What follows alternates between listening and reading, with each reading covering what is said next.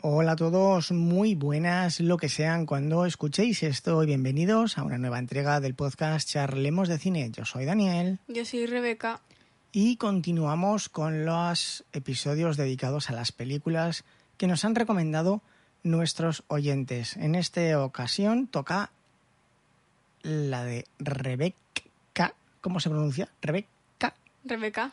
Igual que Rebeca. Sí. Aunque tenga dos Cs. Sí, por eso siempre me preguntarías con nació con dos. Pues Rebeca de Hitchcock, que nos la ha pedido Rolo Tomasi, que tiene el avatar más mono de de Evox, que es un PRT bien majo.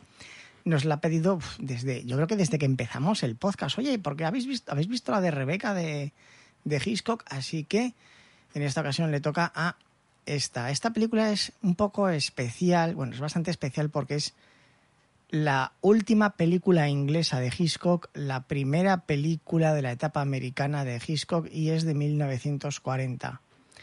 A ver, Rebeca, ¿qué sabe usted de esta película, joven? El resumen de una línea. Qué barbaridad. Eso se llamará premisa. Premisa. Ajá, premisa. Venga, pues díganos la premisa de esta película. Un hombre viudo se casa con una mujer y le pasan un montón de cosas. No, no sé yo. Raras, muy No raras y cosas que no le pasa a nadie. Bueno, vamos a, vamos a aceptarlo como, como bueno. ¿Sabe algo de esta película usted? Relacionado con la... ¿Había oído hablar de ella antes? ¿Tenía conciencia de ella? Solo me había hablado mamá sobre el libro. Del libro. Hmm. Bueno, por ejemplo, eh, lo, lo más típico de que todo el mundo sabe de esta película es que las chaquetitas cortas de mujer, también llamadas toreras o antiguamente toreras, ahora se llaman Rebeca porque la, la Estoy protagonista en todas partes. lleva, lleva esa chaqueta. Pero bueno, esta película yo creo que es muy interesante de analizar, pero de ver un poquito aburrida. Digamos que ha envejecido un mal. poquito, un, un poquito, no un chille, poquito. no chille, conténgase. Pero a nivel cinematográfico es muy buena. Hitchcock no la llega a considerar suya, porque él no tenía el control total sobre ella. El productor, que era Seidnik, era un hombre que sabía muy bien lo que quería y pese a que debió dar mucha manga ancha a Hitchcock, Hitchcock siempre dice que esta película como, como que no es suya, que reniega un poco de ella. Pero Por lo mala que era. que, que no es una película mala, por favor. Bueno, vamos a ver, yo vamos a empezar dejando claro que yo creo que Rebeca no ha entendido nada de esta película. Eh, vamos a dejar eso claro. Por lo tanto, yo creo que es un episodio muy interesante para que Rebeca aprenda un montón sobre cine. Creo que va a ser el episodio más largo. Tenemos aquí, ¿cuánto? ¿20 clips de audio cortados que he cortado? Sí, hasta la P. 2, 4, 6, 8, 10, 12, 14, 16, 18, 20. Sí, tenemos 20 clips, así que vamos a empezar ya a analizar la película. Por si alguien no nos escucha, destripamos las películas. O sea, no se puede decir que en este podcast haya spoilers porque no son spoilers. O sea, directamente con- contamos punto por punto la película para analizarla y hablar sobre ella. Si me dejara a mí tomar todo el control, ya estaríais escuchando spoilers. Sí, bueno, vamos a ir poquito a poco. Antes de poner clips, Rebeca, Meh. ¿Cuántos personajes protagonistas considera usted que hay en esta película? Cuatro. ¿Quiénes son? El viudo, Sí, la nueva mujer, sí, la ama de llaves y Rebeca. muy bien. Perfecto, perfecto. En ese aspecto, perfecto, porque Rebeca no sale en ningún momento, pero está presente en todo momento. Es joder, todas las frases terminan con Rebeca. No chilles, Rebeca. No chilles, Rebeca. ¿A, cuánta ganancia tiene su micrófono? ¿Lo ves? No sé, no, no puedo ver. A ver, ¿cuál es el mío? Este de aquí. A dos, creo, no. Eso es imposible. A dos, tres. ¿Cómo? Eh, es que no veo. Son, son dos, son A seis. A seis. Vale, ya aún así chilla, madre mía, qué barbaridad. Bueno, opinión, antes de poner clips, opinión del viudo. ¿Cómo definiría usted Un al viudo? amargado de la vida. Psicópata que mató a su mujer. Bueno, póngala hoy a uno. Pues eh, siga usted paseando y no se pare aquí a, a gritar. Eh, como mínimo, vemos que es antipático. Este es el primer encuentro con su futura mujer. Ella piensa que se va a suicidar. Le dice, no, deténgase, no sabe quién es. Y él le dice, oiga, oiga, eh, métase en sus asuntos, lárguese de aquí y, y avancemos. ¿Esta película a qué género cree usted que pertenece? Drama. Drama. ¿Toda la película? El resto es misterio, que es cuando se sale la Ah, mujer. Es que yo creo que en esta película tenemos tres películas. La primera parte, que podríamos decir que es hasta el noviazgo, podría considerarse una comedia de situación, una comedia romántica, porque es el noviazgo, cómo lo conquista, cómo se mete en su vida. Luego tenemos una segunda parte que es de misterio, intriga, suspense. Y luego tenemos una película policíaca, es decir, tenemos tres películas dentro de una película y todo perfectamente hilvanado. Por eso digo que a nivel de, de- de cinematográfico esta película es, es buenísima. Bueno, hemos visto la, cómo se conocen los personajes. Este tío, para empezar, se podría decir que es bastante borde. Un amargado de la vida. Y ahora veamos su relación cuando se unen. Ponga el audio número dos. No se muerda las uñas. Quisiera tener 36 años, ir vestida de negro y con un collar de perlas. Entonces no estaría aquí conmigo. ¿Y a quién le importa lo que te quieras Pero no- que no chille, quiero Rebeca. escuchar esto otra vez. Vamos a ver, ¿qué? eh, aquí es donde empezamos a, a- a ver que Rebeca no ha entendido nada de la película. ¿Qué se desprende de esta película? Que, De esta escena. De, Que de- le gustan los jóvenes. Eso es todo. Y que, quiere, y que le gusta. Y que la otra quiere ser rica. Y que le gusta mucho el negro y las perlas. Ella quiere ser mayor, quiere ser adulta, porque a sí misma se ve como una niña pequeña. Ella se considera a sí misma mm, infantil, que no... Porque... Eso es porque no me conoce. Bien, pero usted tiene 13 años. ¿Y él qué es lo que le dice? Él se está comportando como un padre. Aquí tenemos un claro ejemplo de complejo de Electra. Ella se considera una niña y lo que busca en un hombre es un padre. Ella está enamorado del concepto de, de- de- enamorar. Igual que tenemos el, el- el complejo de Edipo, ¿usted lo conoce? No. Tampoco. Mm. Yo es que no entiendo. A ver, el complejo de Edipo es un hombre que está enamorado de su madre y el complejo de Electra es una mujer que está enamorada de su padre. Entonces esta chica lo que está buscando es un hombre que se convierta figura de padre. que se convierta en su padre. Entonces no es auténtico amor. Y él lo que busca es una niña maleable. No te muerdas las uñas. Eso es una frase típica que le dice un padre a su hija. Y como esta, hay infinidad de frases, infinidad de situaciones. Ponga el audio 3. Lástima que tengas que crecer. Él quiere una niña, él quiere una muchachita a la que pueda moldear, malear. Entonces, el romance ya empieza con ese tinte sucio, por así No decirlo, de, decir, estos dos, ¿cuál está peor de la cabeza? ¿Él o ella? O sea, ella, Los dos. ¿qué opinión tenía usted de él? Aparte de un amargado de la vida que ya lo ha dicho 15 veces. Como persona. No seríamos muy amigos. ¿Por qué? Porque él es como muy serio, eh, como que él es como el padre de su novia y No me gusta. Es que usted es que se no pone... me gusta este romance. Que no chille. No- Vale, es una comedia romántica y el romance no le gustó. No, Nada. Notaba algo raro ahí. Algo raro, to- todo mal. Pero todo controle, mal, mal. controle su boca, por favor, su, voz. Mire al micrófono. Vale. Bueno, en eso Rebeca tiene razón, lo ha captado. Es un romance sucio. O sea, tú estás viendo la película y dices, "Ah, aquí hay algo que no, Aquí hay algo que no venga. Avancemos, pues. El 4. Sí. Dos terrones y un poco de leche. Lo mismo con el té, no lo olvides. ¿Quién se lo dirá? es un manipulador. Este tío a mí me parecía un psicópata. Eh, dos terrones con, también con el... te- Es decir, eh, vas a ser mi... a Me todo. voy, a, me voy a casar contigo, pero es como si fueses a convertirte en mi, en mi esclava. Eh, yo estoy viudo, la otra mujer que tuve me dio muchos problemas y ahora lo que quiero es una tonta que simplemente se limite a ser mi esclava y que no me dé ningún problema. Y esto queda plasmado en toda la película. De hecho, hay varias ocasiones en las que él le dice a ella, bueno, si tú quieres creer que somos felices, pues adelante, cree que somos felices, pero no somos felices en realidad. Yo necesito una mujer por mi posición social, tú me vas, no me vas a dar problemas, pues adelante. De hecho, se casaron cuatro o cinco días después de conocerse. Sí, bueno, no, no, somos, no sabemos cuánto fue, pero vamos, Poco. dos semanas no llegaron. Eh, Digamos que hasta aquí tenemos la primera parte de la película, que es cuando él ya le dice que se case con él. Ponga el siguiente audio. ¿Con qué lecciones de tenis? Debo reconocer que eres rápida trabajando. ¿Cómo lo has conseguido?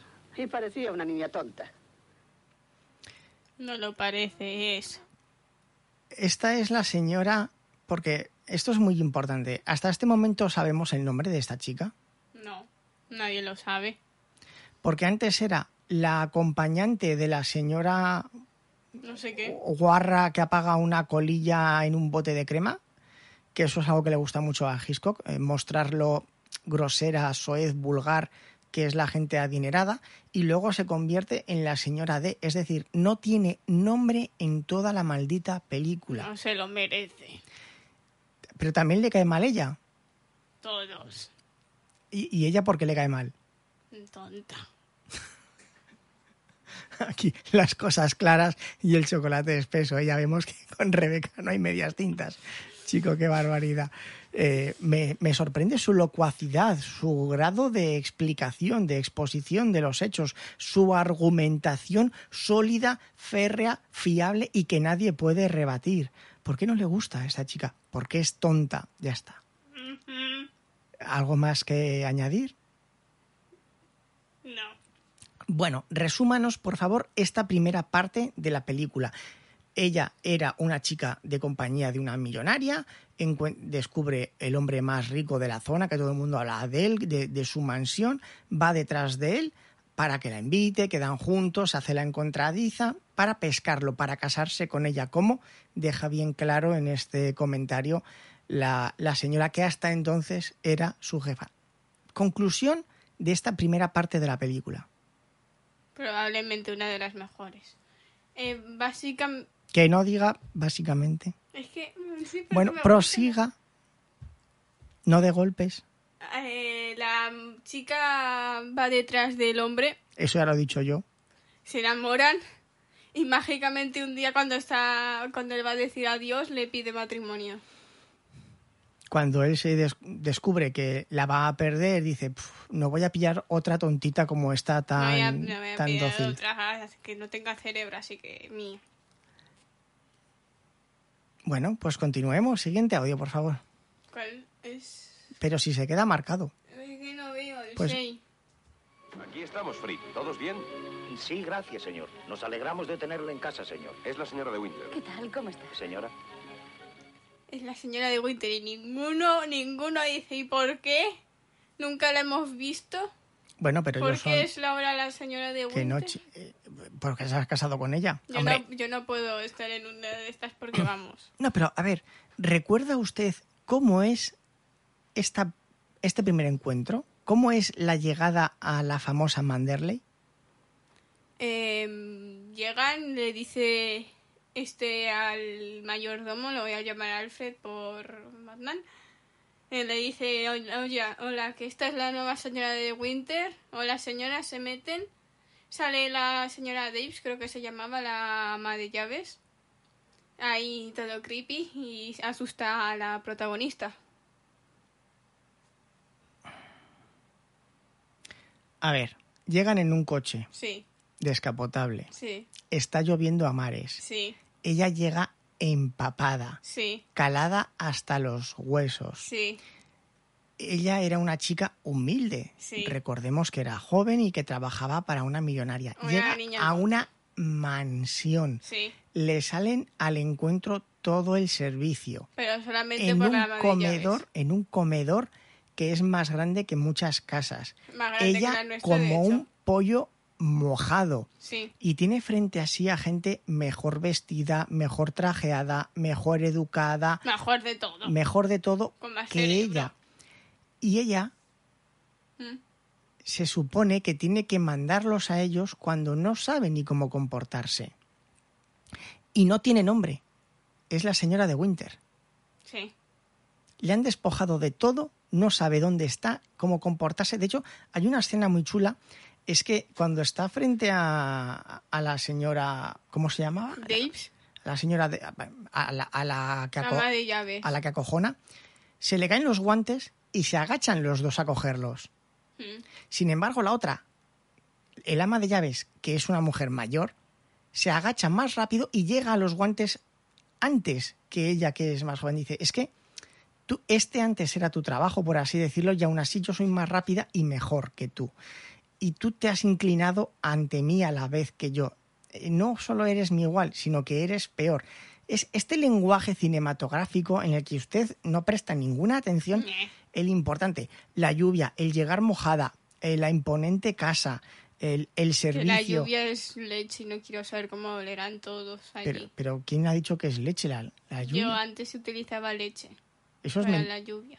Pero si ya le dije en el programa que grabamos sobre eh, Cantando bajo la lluvia que eso es mentira, que eso es un mito, o sea, se lo he explicado esta misma semana y ya lo ha olvidado. Exacto. ¡Qué barbaridad! ¿Cómo van a utilizar A mí leche? todo el mundo me dijo que eso era leche. Bueno, y yo le demostré la entrevista en el que pero decían esa que... tenía luces y color. Y aquí no se veía, se, se les veía mojados. ¿Cómo van a utilizar leche ahí, por favor? Deje de creer en milongas. Bueno, Ni no me lo hayan contado La- desde pequeña. ya. La cuestión es que este primer encuentro le pone a ella en una situación... mm, Escurridiza. claro, no sabe, no sabe nada, no sabe nada y la otra ya le ha entrado por el, por el otro, por el mal ojo. Venga, audio 7.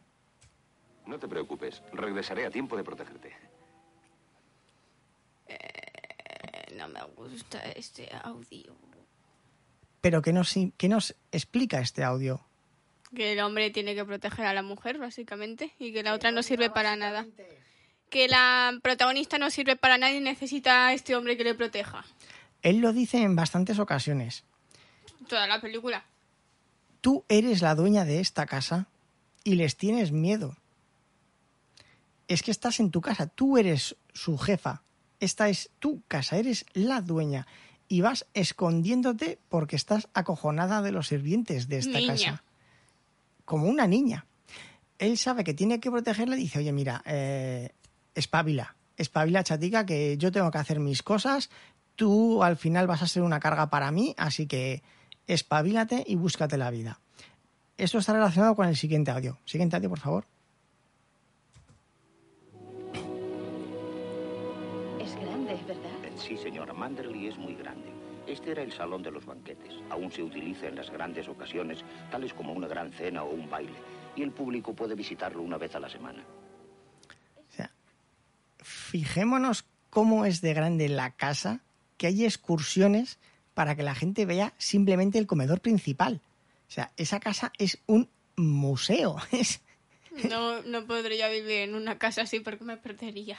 Bueno, de hecho, hay, varias ocasiones en, que la chica se pierde, tiene que ir el mayordomo.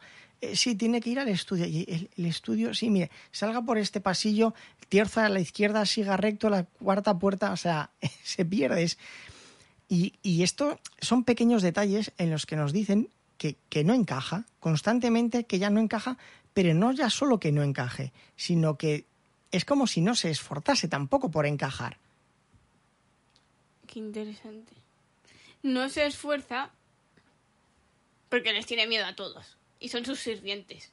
Pero ¿qué le transmitía hasta usted en esta película? ¿Usted de qué pensaba que iba la película? Porque todo el rato Rebeca hacía esto, Rebeca se encargaba de esto, De la muerte de una mujer. Rebeca era la responsable de elegir las salsas, era muy tiquismiquis, Rebeca era la que de- elegía la decoración floral, es decir, Rebeca, Rebeca, Rebeca, por eso decimos que Rebeca es la protagonista de la película, pese a que nunca la vemos es la protagonista, porque si ella no hubiera muerto, esto no estaría pasando. Bien, gracias, gracias por esa aclaración. De nada. ¿Y han conseguido plasmar ese espíritu en la película? Se han pasado y todo. ¿Usted cree que se han pasado directamente? Bueno, vamos al siguiente audio, vamos al audio número 9, por favor. Mm, Probablemente aprendió de Rebeca el arte de arreglar las flores. Me pregunto qué impresión le causará recibir instrucciones de una ex corista. ¿De dónde ha sacado eso de que es una excorista? La encontró en el sur de Francia, ¿no? ¿Y qué es si fue así? ¿Recuerda esta, esta escena? Sí, está la mejor. ¿Por qué? Porque le- ya le están diciendo que es una excorista aunque no la conozcan. Claro, Solo porque es del sur de Fra- o del este, no sé, del Claro. Francia. toda, toda la alta sociedad se, ha hecho a la idea de que esta chica, bueno, pues es una joven tonta que la ha sacado de la pobreza y que la señora, como se llame, es la que realmente está dirigiendo la casa, porque dan por hecho que la otra no sabe hacerlo. Dicen, fíjate qué bien aprendió de Rebeca, que era la señora de la casa, cómo decorarla, cómo tenerla siempre arreglada, y ahora llega una cualquiera que ha cazado a este millonario y le va a mandar a ella, que es la que sabe cómo dirigir la casa. La señora Daves. Y sin haberla conocido siquiera. Venga, ponga el último audio de esta parte. Quizá por eso te casaste conmigo. Porque sabías que era aburrida, torpe y sin experiencia. Y nadie murmuraría de mí. ¿Murmurar? Si me tuviera que casar contigo, pues sí sería así. Claro, fíjese, y nadie iba a murmurar de ti. Y aquí es donde comienza, da, mm, termina el Giro. final de la segunda parte, que es la de misterio, y comienza el del tercero, porque ¿qué doble sentido hay en esta frase, murmurar de mí? Que nadie hablaría de ella y que nadie le quiere. No.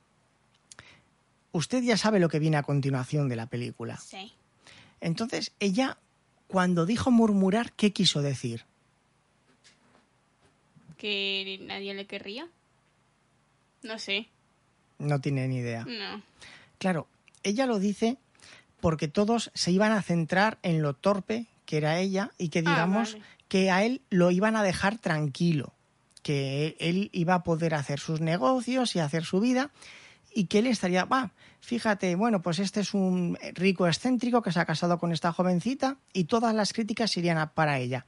Sin embargo, eso es lo que ella quería decir. Y lo que él entendió es que ésta no iba a ser lo suficientemente valiente como para ponerle los cuernos con todo bicho viviente, que es lo que vemos a continuación, que es lo que nos explican en la siguiente parte de la película. Es decir, una frase, cada uno la entiende de una forma y juegan en esta película constantemente con este doble sentido de que ella piensa que él no le hace caso a ella porque sigue enamorado de la perfecta Rebeca, cuando él lo que está es hasta las narices de que le recuerden a Rebeca porque la odiaba, porque le hacía la vida imposible le ponía los cuernos con todo. ¿Qué tiene que decir usted hasta este momento? Eh, que sigo pensando que la otra no tiene cerebro. Y que la mejor es la señora Daves. Hombre, lo mejor de esta película es la señora Davis. Eso es totalmente cierto. Pero vamos, la verdad es que está aportando poquito, ¿eh? No a esta... No me gusta nada. Bueno, pero... Y lo que yo le estoy explicando tampoco. Me, mejor.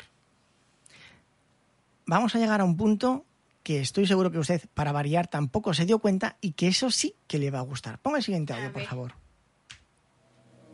Guardo su ropa interior aquí. La hicieron para ella las monjas del convento de Santa Clara. Yo lo que entendí de aquí es que esa era una loca, sí- una loca lesbiana psicópata que le gustaba mucho a Rebeca. Bueno, pues por lo menos entendió lo que quería decir. Mm. Pero, fíjese, esto es. ¿No le recuerda el cuento? Bueno, vamos a empezar. ¿Qué Vamos cuento? a. ¿Usted conoce el cuento del pirata barba azul? ¿Quién es ese? Usted, no pero- es mi culpa que en mi no, colegio no. no. me enseñen nada, ¿vale? El pirata de barba azul era un pir- es un cuento antiguo, eso sí, de un pirata que tenía muchas mujeres y que a cada una la encerraba en una habitación y a todas les decía, puedes ir por toda la casa excepto entrar en esta eh, habitación. Y si entras, si incumples esa norma, la convertía en una estatua o las mataba o según la versión que leamos. Esta película constantemente son cuentos. Es una película hecha de fábula, es una película hecha de cuentos. Y ella cuando por fin se harta de todo y decide entrar en la habitación de Rebeca, dice, bueno, tanto misterio con, con el ala este de la casa, el ala este de la casa, que es la mejor, que es tal. Y entra en, en una habitación que parece un comedor con los techos altos. Más grande ven- que toda esta casa junta. un ventanal, un montón de cortinas, y la pilla la señora, el ama de llamas, ella le cuenta una historia y la otra le dice, por favor, déjese de tonterías, usted quería entrar aquí, pues habérmelo pedido, que yo se la hubiese enseñado. Y algo muy importante, hablan de ropa interior femenina. Sí, también de un vestido que enseña todo el cuerpo. Hablan de ropa interior femenina, algo que era tabú, que estaba prohibido. En España fue la primera película que mencionó la ropa interior. Un escándalo. Y no solo eso, hecho por monjas. Un segundo escándalo. Las monjas haciendo ropa interior femenina. Por Dios, ¿dónde vamos a llegar? Si las monjas lo único que hacen son postres y bombones y dulces. Las monjas pueden hacer lo que quieran, porque Ya, ellas pero- no hacen nada. Pero es que usted eh, no tiene la claro, usted, usted pierde toda la visión histórica, no. Exacto. Pero bueno, por lo menos se dio cuenta de que esta señora era lesbiana. Siguiente audio. Es- en serio, ya le, se lo decía a mamá y yo me decía que no. que claro que es lesbiana. Aquí lo vemos claramente. Yo la esperaba siempre, por tarde que fuese. A veces ella y el señor llegaban de madrugada. Al desvestirse me hablaba de la fiesta a la que había asistido. Conocía a personas importantes y todo el mundo la quería. Esta frase es lo que me dijo que sí que le gustaba mucho a esa señora.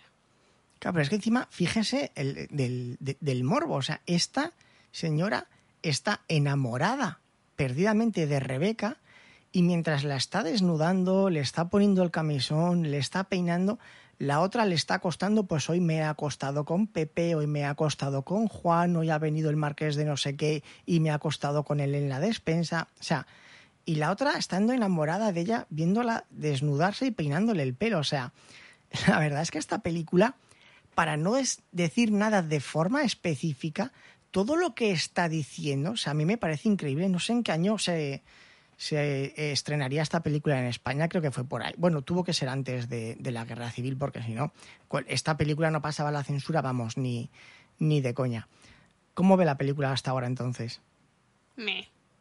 Me si hubieran cortado la primera parte, solo hubieran puesto a la señora Davis. Sí, la verdad es que la, la- parte del romance eh, como que sobra un poquito. Y aún así, fíjese, eh, con lo que es respecto al libro, quitan muchísimas cosas. Venga, vamos a avanzar. Siguiente audio, llevamos ya media hora.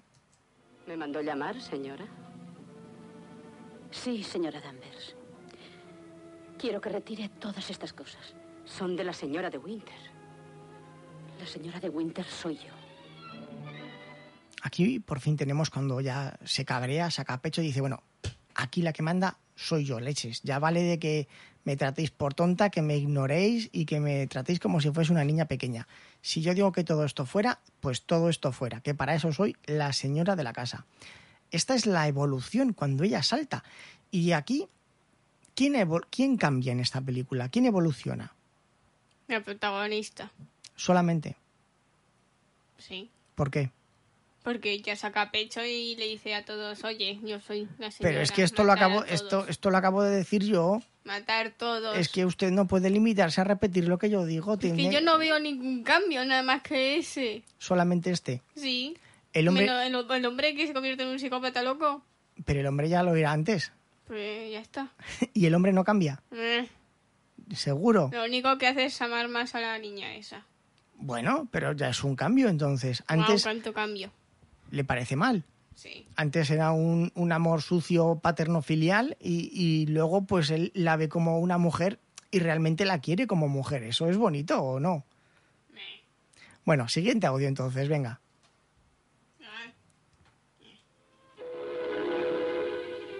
La observé cuando bajaba, como a ella hace un año.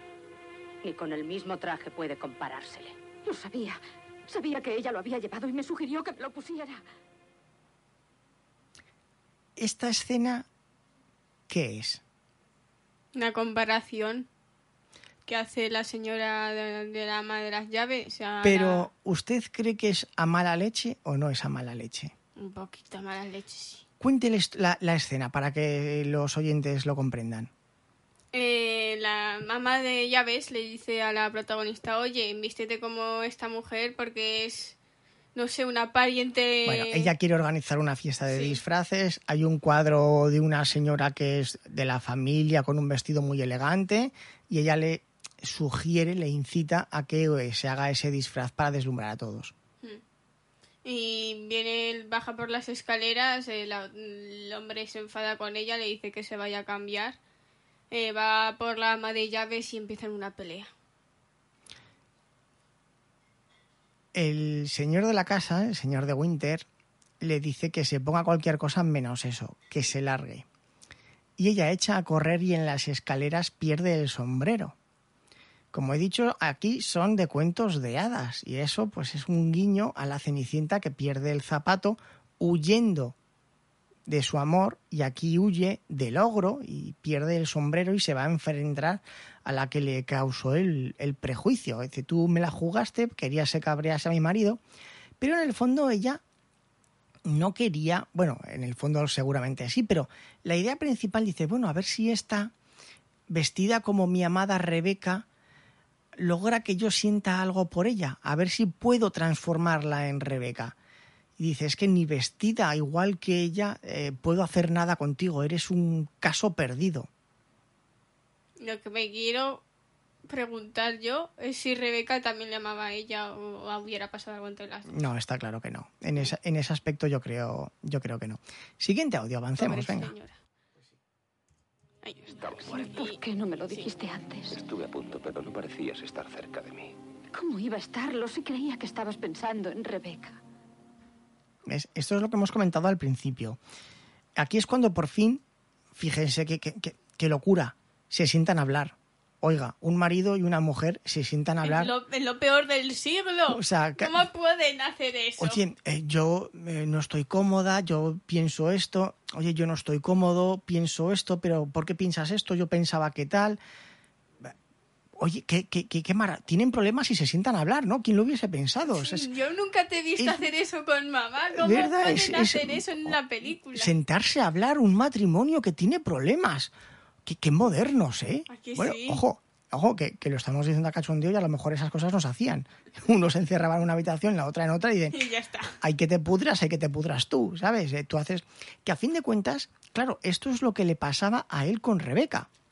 Rebeca hacía su vida, se acostaba con quien le daba la gana, simplemente de cara a la alta sociedad, a él lo ponía en un buen estatus y ya está. Cada uno hacía su vida independiente. Entonces, en cierto aspecto esto es así, pero claro, aquí, aquí no. Por eso digo que en la película evolucionan los dos, tanto él como ella. Ella evoluciona para eh, realmente ser dueña de su vida y el otro evoluciona para abrir su corazón a, a su mujer, sincerarse, aclarar las cosas y es cuando se besan por primera vez, que hasta entonces no Guau. habían tenido un- ningún beso de amor. Por eso digo que hay una pequeña evolución por parte de los dos protagonistas.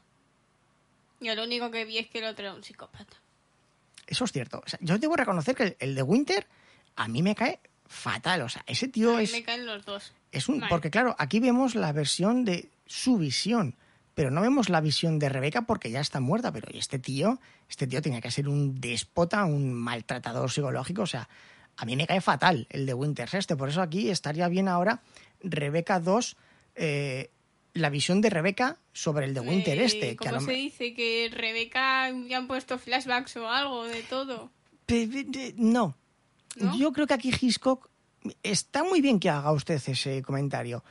Cualquier director hubiese utilizado el recurso del flashback, pero entonces todo el halo de misterio de Rebeca se hubiese perdido. Sí que es cierto que yo creo que el 99% de los directores hubiesen usado ese recurso, pero yo creo que Hitchcock, si es un maestro del cine, es por no haber caído en la tentación de utilizar el flashback. Entonces tú Si hubiéramos podido ver cómo es de malo el hombre. ya, pero es mejor que tú te lo imagines. Es que yo me lo imagino como un pedazo de cabrón que me Yo lo he cruzado. también.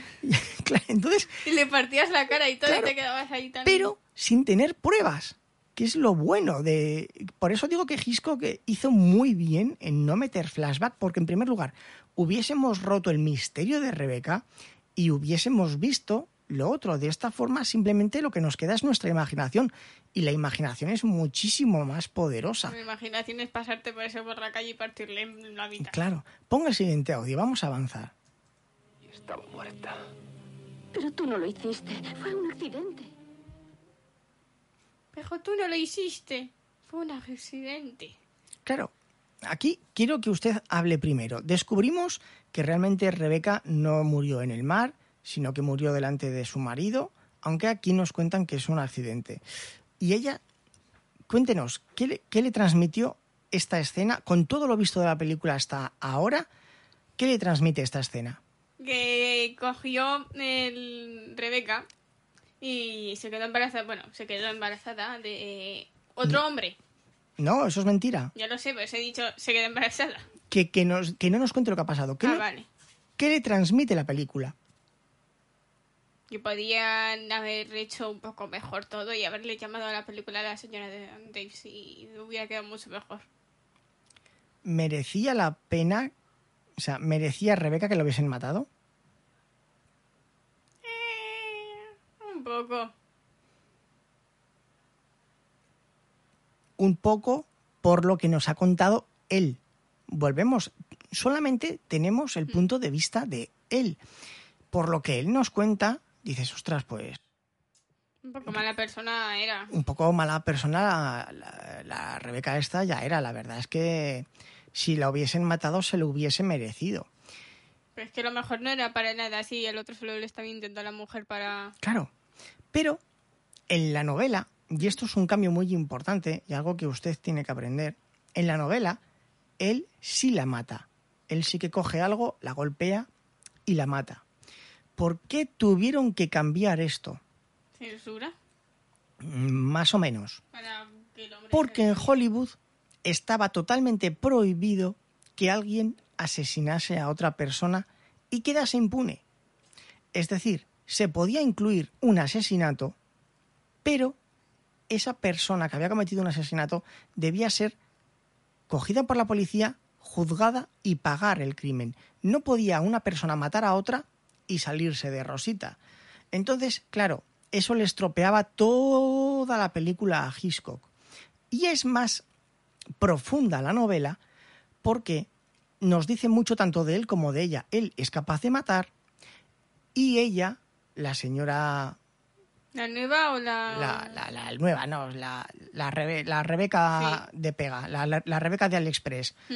La Rebeca de AliExpress sabe que su marido ha matado a su anterior mujer y aún así sigue con él.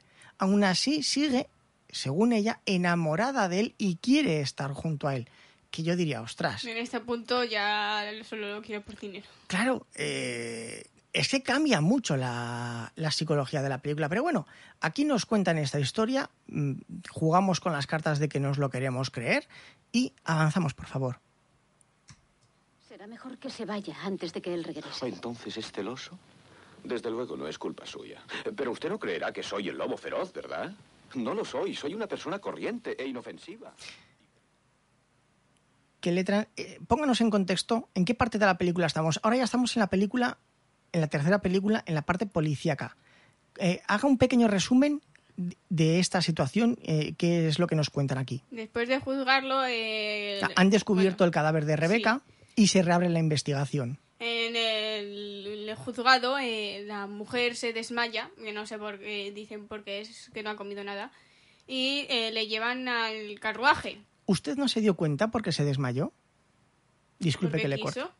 No, Para... porque le estaban, el juez estaba presionando a su amorcito y el otro estaba elevando el tono.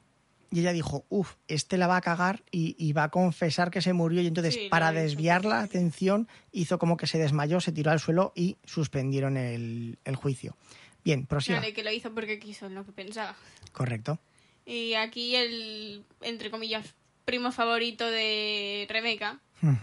Eh, viene y hablar con ella. En plan, hola, eh, soy, estoy aquí.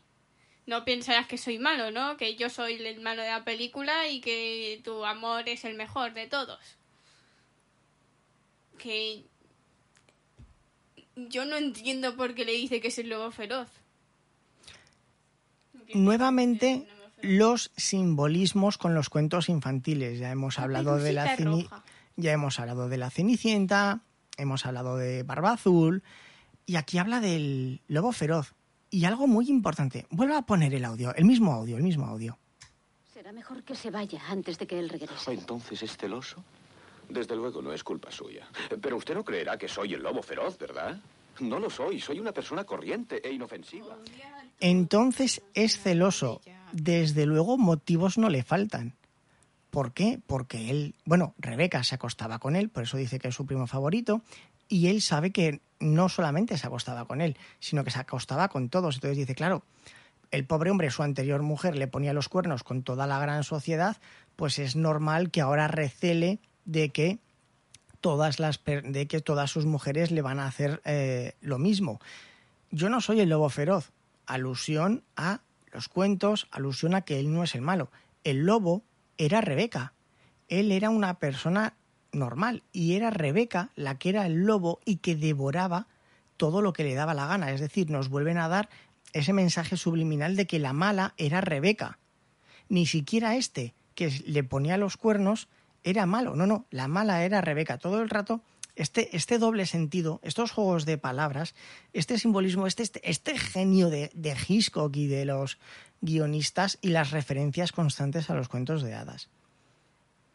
Hasta aquí, que- ¿cómo, ¿cómo ve la película? ¿Cambia algo con todas las explicaciones que le estoy dando o le sigue dando exactamente igual? Me sigue dando todo exactamente igual. Usted es muy dura, ¿eh? No me gusta la película, ¿vale? Todo el simbolismo y eso como que está bien, pero es que no me gusta. Bueno, ¿no? vale, bien, que no le guste la película me, me parece perfecto, pero por favor, aprenda lo que le estoy explicando de los No simbolismos. pa- aprendo, lo único que me sigue importando tres cuernos la película. Es que esta, es, es que esta película es muy buena, esta película es buenísima. Yo entiendo que a usted le resulte aburrida porque no se quiere detener a mirar todos estos detalles, pero tiene que aprender a encontrar estos dobles sentidos en las frases, los juegos de palabras, los simbolismos con los cuentos. En fin, estamos ya en la recta final. Ya se ha descubierto que Rebeca no murió por un accidente marino, sino que posiblemente fue asesinada. El primo favorito quiere hacer chantaje al señor de Winter Pero ¿por qué va detrás de la protagonista? para tocarle las narices al otro Ah, simplemente. vale. Me gusta mucho que Claro. hagan eso. Claro, simplemente no- por nada más. Él le quiere tocar las narices, quiere hacerle chantaje y quiere hundirle la vida. Quiere que su mujercita jovencita sepa, sepa, no, que, va a querer que se vaya vale. con él, sepa la clase de persona que es el tiparraco psicópata con el que se ha casado. Siguiente audio. ¿Qué aspecto tenía? ¿La recuerda? Sí, la recuerdo muy bien. Era muy hermosa. Alta, morena, muy bien vestida. Rebeca. Fíjese, estamos, estamos en el juicio. Le he intentado hacer chantaje. Él no cede al chantaje pese a que dice que tiene una prueba. El otro, el primo, piensa que ella estaba, que Rebeca estaba embarazada de él y que eso era motivo suficiente para no querer suicidarse. Entonces, quiere jugar con la baza del chantaje. Y fíjese, hasta el momento, ¿cómo se imaginaba usted a Rebeca? No sé, alta no, pero morena y así, de ese tipo sí. Claro, es que por regla general todos se imaginaban a una mujer tipo Marilyn Monroe. Y no se ha visto. No, Marilyn Monroe. Fíjese, Rebeca es tan importante que está presente en toda la casa, pero no hay ni una sola foto de Rebeca. No hay ni un solo cuadro de Rebeca. Tenemos la R bordada en lo de las eh, los albornoces, en la almohada. Tenemos, en todas partes. tenemos la ropa interior. ¿Por qué guardas la ropa interior de una muerta? Pregúntaselo a la lesbiana Vale. loca psicópata. Tenemos todo, pero no hay, porque de hecho sí que vi- vimos fotos del señor de Winter, de la familia, pero si Rebeca fue tan importante, ¿cómo es posible que no hubiese ni una mísera foto o cuadro sobre la chimenea de Rebeca? No había nada de su presencia física. Todos nos habíamos imaginado a Rebeca. Uno se la imaginaría alta, baja, delgada, rubia, pelirroja, lo que sea. Y así como, no sé, morena y con ojos. Pero esta es la primera descripción que tenemos de Rebeca y es cuando la hace el médico, porque todos van allí pensando que iba a decir que Rebeca estaba embarazada y dice todo lo contrario, que tiene un cáncer y que le quedaba poco tiempo de vida. Entonces la película aquí ya sí queda un giro completo. ¿O no? Sí, sí que da un giro. ¿Por qué? Porque ahora sabemos como más o menos cómo se, veía Rebeca y que había mentido a su marido. ¿Y qué conclusión saca usted de, con este dato que nos ha aportado el médico? Que quería que Rebeca quería que le mataran. Rebeca dice, yo voy a morir, pero como los toreros, yo voy a morir matando. O sea, yo voy a morir, pero quiero arruinarle la vida a mi maridito. Es decir, esto ya no nos da a entender simplemente que Rebeca quisiese hacer su vida, eh, irse de fiesta, contar... No, no. Que Es odiaba que a su marido. odiaba a su marido y no sabemos por qué. Pues es porque era un psicópata. Ese tío tenía, ese tío, ese tío tenía que ser una mal, un, un mal bicho. Era un mal marido. Yo, claro, no, no tenemos, no, no tenemos esa segunda Y el parte. malo son los dos, que es el marido y la mujer, los dos. Claro, o sea- Hay parejita de malos. Porque si tú dices, eh, voy a morir, voy a intentar reconciliarme con mi marido, le he amargado la vida, eh, le he sido se lo infiel. merece ahí, matar. No chille, por favor. Claro, nos falta eso, ese, ese motivo de por qué odiaba tanto a su marido.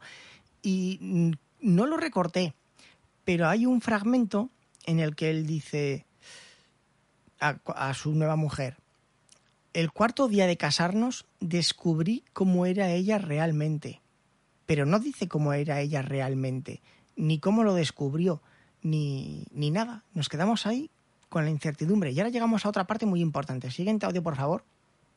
Rebeca nos engañó a los dos. Tenía cáncer. Sí, suicidio. Y ahora Max y su linda mujercita podrán quedarse en Manderley y vivir allí felizmente. Pónganos en contexto. El. No sé cómo llamarle. El primo favorito. El primo favorito llama a la mejor, el mejor a la mejor a la mejor persona de toda esa película diciéndole esto que básicamente que sí que Que no diga básicamente. que sí que cometió suicidio y que ya se quería matar y que ahora los dos podrán vivir felices para siempre. Mm. La pareja podrá No vivir le para entre líneas. No. Y ahora él podrá quedarse con su nueva mujercita en Manderley. Si leemos entre líneas, le está diciendo: Cárgate, Manderley. Ah. Para que no puedan ser felices. Es decir, todo el mundo odia a ese tipo. Porque dices, bueno, no he podido sacarle pasta, no, pero es que quiere arruinarle, quiere quitarle, que esto yo lo veo mucha, usted no lo ha visto, pero yo aquí veo constante similitud con la película Ciudadano Kane.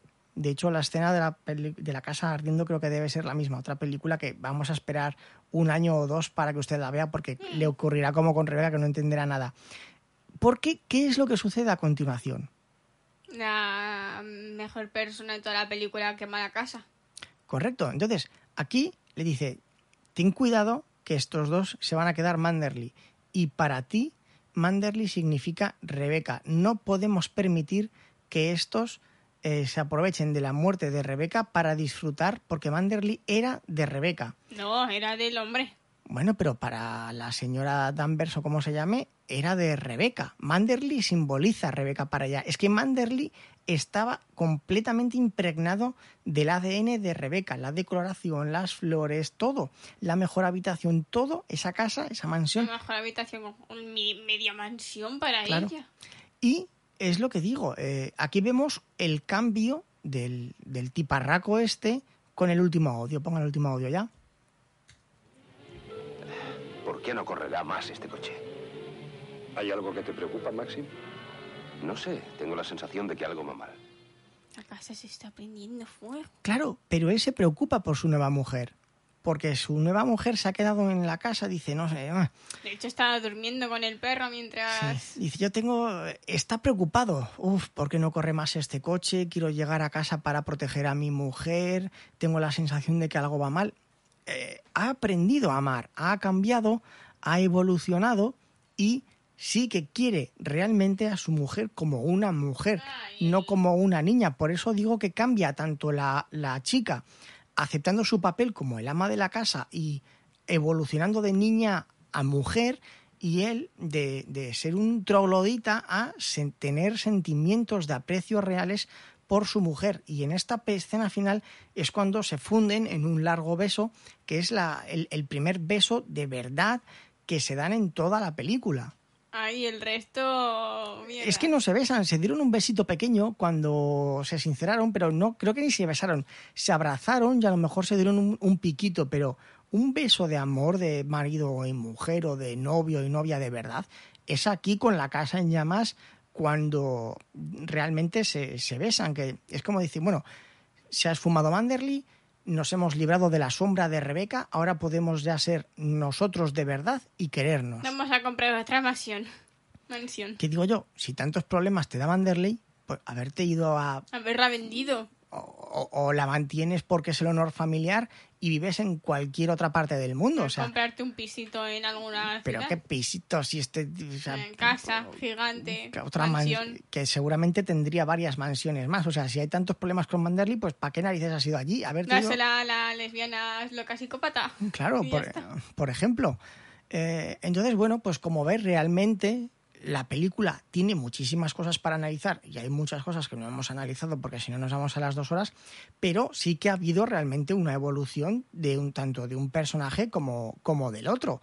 El mejor personaje sigue siendo la ama de llamas, pero, Pero, pero está- bueno. pero algo está bien. Pero bueno, y entonces ahora le vuelvo a preguntar, ¿qué le ha parecido a la película? Sigue siendo una mierda, todo menos la ama de llaves. Qué cruz que tengo con usted, ¿eh? Ay, sí. Jo, Mire, mire, mire que me esfuerzo en explicarle. que me gusta, que está bien, que ahora la veo un poco mejor, pero sigue siendo una mierda. Ay, esta película tendrá usted que volver a verla a lo mejor dentro de cinco añitos. Cuando tenga 20. Claro, es que ya, ya me he dado cuenta que películas clásicas profundas. Además, esta película, pese a que Hitchcock siempre ha renegado un poco de, de ella. De hecho, esta película ganó un Oscar, pero no fue al mejor director, sino fue al mejor productor. Entonces, eh, yo ¿Y creo quién que. es? Seiznik, creo que se llama David Seiznik o algo así. Este- ese tío era un crack. Es el que hizo lo que el viento se llevó, el productor. Sí, ya me lo dijo mamá. Entonces, claro, este tipo, el, el Seiznik, este mm, debía de tener atado en corto a, a Hitchcock y yo creo que Hitchcock estaba un poco resentido porque dice, yo hubiese hecho otras muchas cosas y seguro que muchas imposiciones tuvo. Pero claro, es que eran dos titanes enfrentados, Hitchcock y, y Como en. Ataque a los Titanes, el con los años en la armada y... No, no, ya veo que usted siempre se me va por los cerros de Úbeda. Sí. Entonces, bueno, una película muy buena como, como cultura cinéfila, con muchísimas eh, nociones de lenguaje audio, cine, de cine, de audiovisual, Audio, cine, do- audiovisual. dobles sentidos, las referencias a los cuentos de hadas. Entonces yo creo que es una película muy buena, muy recomendable, pero que hay que tener ya un bagaje para poder disfrutar de ella. Como ven, en Rebeca Esta película, todo menos la... pero hable usted bien. Ya tenemos aquí, están recogiendo la ropa, aquí con el tendedor, no puedo cerrar la ventana. Que nos quieren mucho. Sí, pero bueno, entonces, eh, por mi parte, mm, ah, repetimos, ya no leemos comentarios porque vamos con muchísimo desfase. Si alguien quiere unirse al grupo de Discord en el que hablamos de series, películas, anime, comentamos los episodios que vamos a hacer, pido consejos sobre películas para analizar y hacemos los directos, si alguien quiere ver los directos que hagamos, tiene que estar dentro del grupo de Discord porque allí es donde ponemos el enlace porque lo hacemos en YouTube en oculto, entonces necesitas un enlace para poder acceder, que se pongan en contacto conmigo por Twitter, yo soy arroba barra baja Daniel Sanz, o mejor aún que me manden un correo electrónico a podcastcharletas arroba gmail.com. ¿Usted quiere comentar algo? Verosla, pero solo para ver a la mejor persona de toda la película. De hecho, esta, ahora que lo dice, este ama de llaves a mí me. Yo creo que la señorita Rottelmeier de Heidi estaba totalmente inspirada en ella. También una loca lesbiana psicópata. Que usted ya se ha quedado con lo de lesbiana y ya no se le quita de la boca, no, ¿eh? es lo mejor. En fin, qué cruz que tengo. Lo, lo, lo, lo Ah, vi, ya, ya, lo, lo ya. pude oler, lo pude oler y tenía razón. Que pues- mi madre me decía que no. Pues sí, tenía usted toda la razón y su madre estaba equivocada. Bueno, lo dicho, jo, es que vamos a 55 minutos. Ya sabía yo que este podcast iba a ser el más largo. Por mi parte nada más. Un saludo a todos. Adiós, humanoides, y hasta la próxima.